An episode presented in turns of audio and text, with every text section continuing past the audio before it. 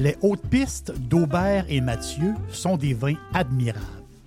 Un chardonnay brioché accompagne un pinot noir sur la framboise.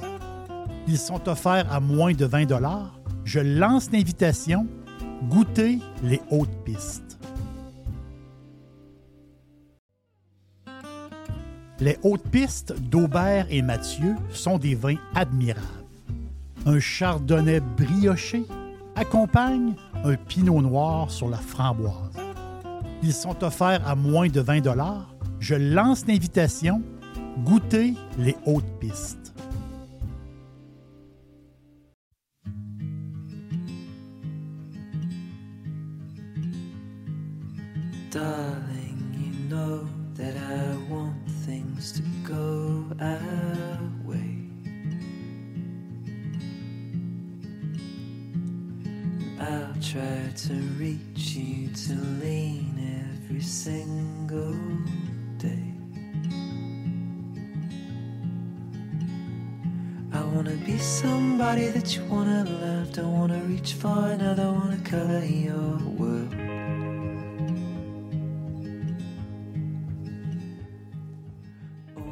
C'est un pays situé au centre d'un continent.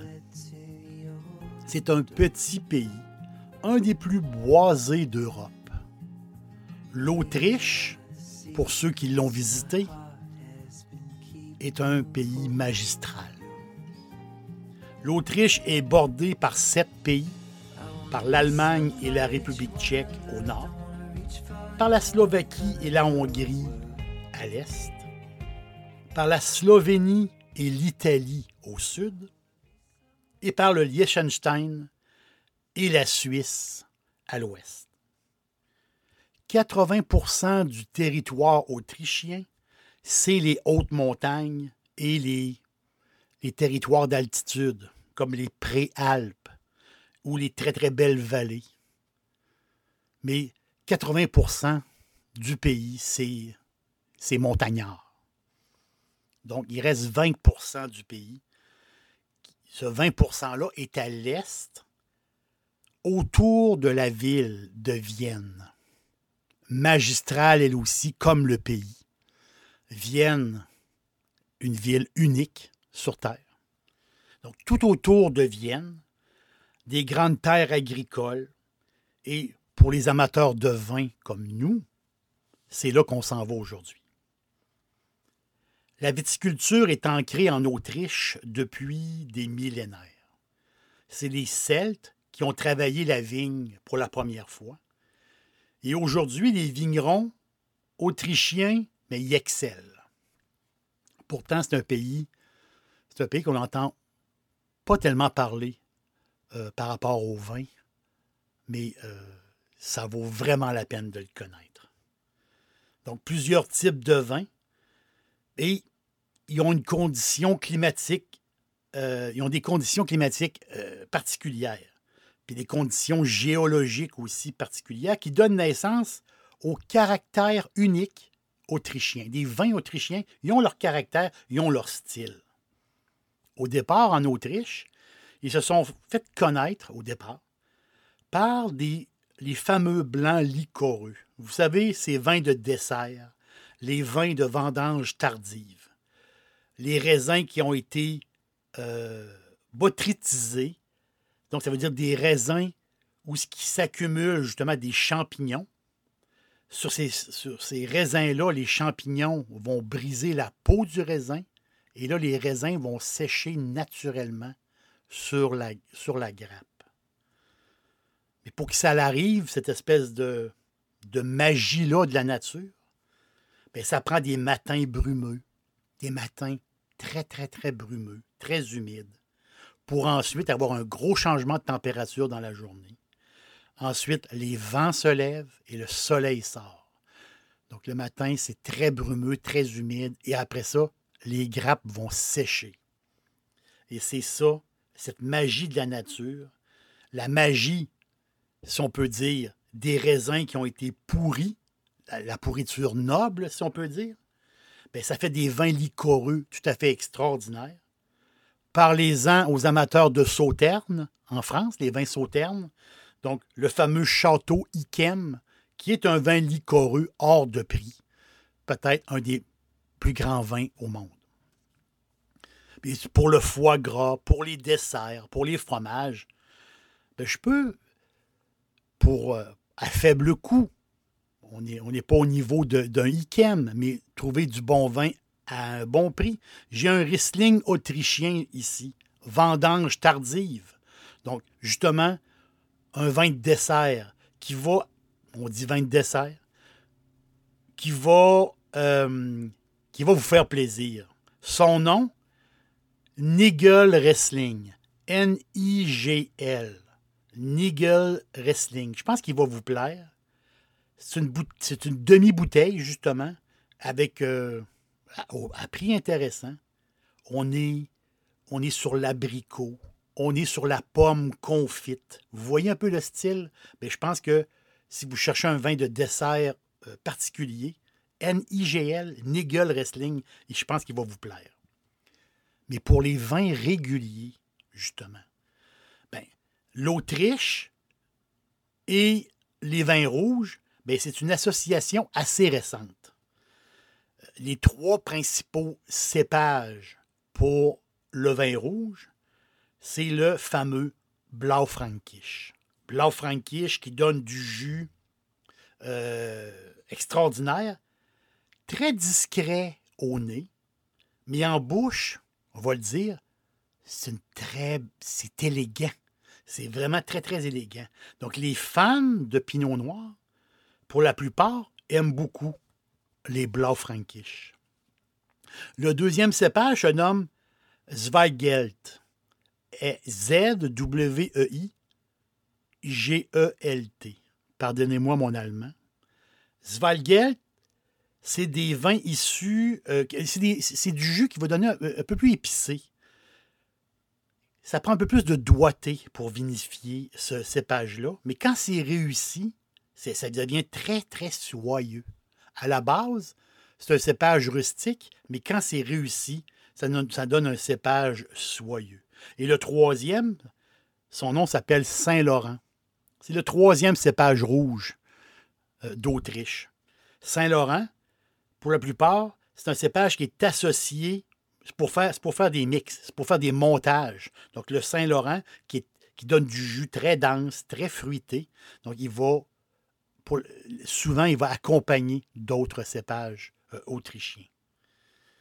Il y a un vin autrichien que j'aime beaucoup, un rouge. Je pourrais dire un petit rouge. Un rouge, le rouge du vendredi soir, le rouge de l'apéro. Son nom, Piti. P-I-T-T-I. Piti, un drôle de nom. C'est le surnom du propriétaire, Gérard Pittnauer. Pittnauer et son amoureuse, qui s'appelle Brigitte. Donc, ce, couple-là, euh, ce couple-là font vraiment du bon vin. Et moi, j'aime leur vin d'entrée de gamme qui s'appelle Piti, c'est le surnom, justement, du, du vigneron. Je vous raconte son histoire rapidement. Suite au décès inattendu de son père, le jeune Gérard, il a pris les rênes du vignoble. Il avait à peine 18 ans quand son père est décédé. C'était un défi immense. Mais lui, il ne voulait pas faire comme son père. Il voulait innover, faire les choses différemment. Et là, ses, voisins, ses amis, ils le voyaient un peu comme un avant-gar- avant-gardiste. C'est quelqu'un qui s'est inspiré de beaucoup de ce qui se faisait en France, justement par rapport à la conversion du vignoble en biodynamie. La biodynamie. Mais c'est, c'est une manière de faire le vin, mais en même temps, c'est une manière de, voir les choses, une manière de penser. C'est un ensemble de pratiques pour la fabrication de vin d'une manière, euh, on pourrait dire, euh, naturelle. On va dire comme ça. Donc, pas d'engrais, pas de pesticides, engrais chimiques, je parle, pas, de pesticides. Le travail de la vigne va se faire selon des cycles lunaires. Vous voyez un peu le, principe. C'est les plantes, les arbres, les animaux, tout ce qui est vivant, ben le, principe de la biodynamie, tout ce qui est vivant ben, aide la vigne. Donc, certains vignobles, on ne verrait pas des arbres au milieu d'un vignoble. Mais en biodynamie, oui. Pourquoi couper l'arbre? Il va aider justement à la nature. Donc, euh, comme les, animaux, les moutons qui vont, qui vont brouter à travers le vignoble. Voyez un peu le style euh, moins d'intervention humaine, mais cette philosophie-là a fait que Gérard euh, et sa femme, ben, ils ont réussi quelque chose de très bien. Il a été, ils ont, été nommé deux fois vigneron de l'année dans son pays. Pittenauer, il, il offre une, gamme de vins vraiment intéressante, mais je pense que son piti, moi je l'aime beaucoup, mais moi je pense que son piti, pas dispendieux, c'est un rouge, c'est un rouge sec, d'entrée de gamme, mais c'est parfait. On ne se casse pas la tête. C'est un, bon vin autrichien. C'est aucunement boisé. On est sur la canneberge. On est sur les épices douces, justement. C'est un, un, bon rouge d'apéro, parfait pour grignoter. Des petits craquelins, des chips, des petites tranches de saucisson. Vous voyez le, rouge qu'on rouvre le vendredi soir. Dixili, c'est mon poulet frit préféré. Chez Dixili Charlebourg, vous allez être reçu par une équipe formidable. Le restaurant offre beaucoup d'espace à l'intérieur comme à l'extérieur avec son vaste stationnement un poulet frit débordant de saveurs, tout à fait extraordinaire. On vous attend à Québec, Dixilly, Charlebourg. Mais l'Autriche, ben, c'est le pays alpin, mais je l'appelle le pays alpin. Hein, c'est, peu comme. Souvent, le monde l'appelle comme ça. Mais c'est en blanc. C'est là que ça a explosé les ventes à l'international. C'est en blanc. Et euh, les consommateurs recherchent justement des bouteilles de blanc euh, goûteux, légers et à prix abordable. En ce moment, la grande demande, c'est pour ça.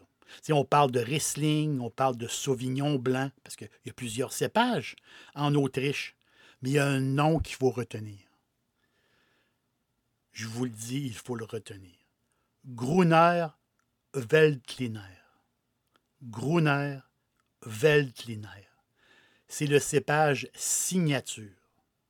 C'est le cépage qui est largement, c'est le, plus largement planté depuis les années 50-60. Gruner Veltliner. Si je traduis son nom, ça veut dire raisin vert de Veltlin. C'est euh, une traduction, une traduction libre.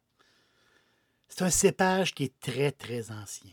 C'est un, son ADN vient, c'est comme un mélange, le Gruner Veltliner.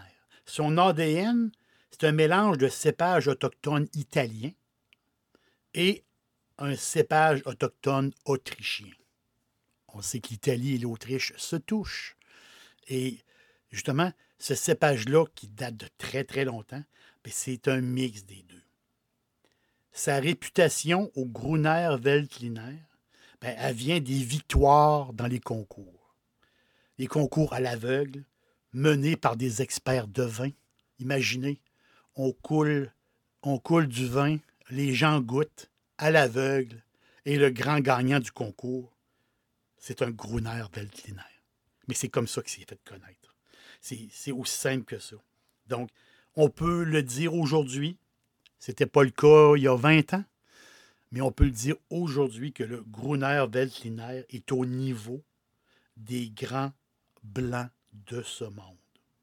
C'est sûr qu'il y a plusieurs gammes de Gruner Veltliner, mais ce cépage-là fait partie des grands.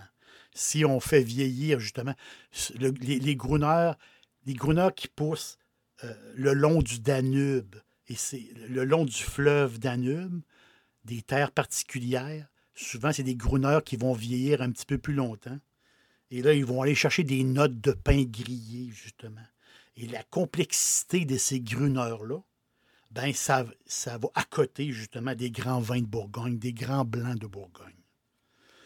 Donc, le cépage signature, pour moi, moi, je le bois, moi, j'aime le boire jeune. Parce que